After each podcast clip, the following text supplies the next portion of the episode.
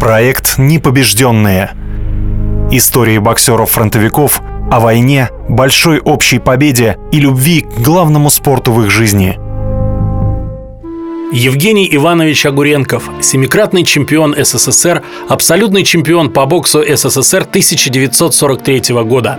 Родился 8 января 1914 года.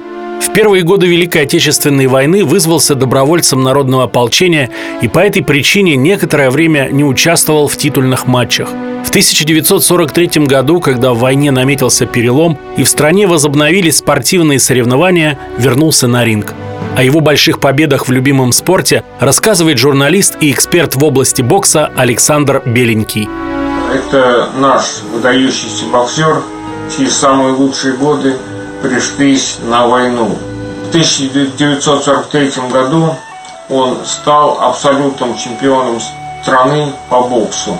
А, в 1943 году я не оговорился, просто спорту придавалось первостепенное значение, и наши фронтовики, а, начиная с 1943 года, стали отзываться с фронтов. Он дрался в финале с одним из сильнейших, ну, наверное, из трех сильнейших тяжеловесов страны, при том, что сам был только средневесом. Вот. Он дрался с тяжеловесом Арноном Вассарду и э, одолел его. Помню одного нашего э, друга, наверное, он жив еще, вот, который э, присутствовал на встрече с Евгением Огуренковым. Он рассказывал, что вот он дерется с этим Новосардом, а он стоит как шкаф. Вот, но тем не менее он победил. Кстати, э, условия боя, были не простые. Дрались 6 раундов по 3 минуты. Тогда не совсем любительские правила были, но не совсем. У нас такие промежуточные правила были.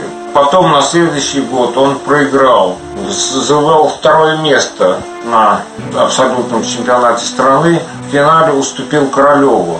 А, кто знает, это тот же выдающийся боксер и тоже фронтовик, а, причем там карьера супергероическая, и уступил по очкам в шестираундовом бою. Тогда, знаете, а, может быть, я и много на себя отберу, но я это поражение приравниваю к победе, потому что он был средневесом.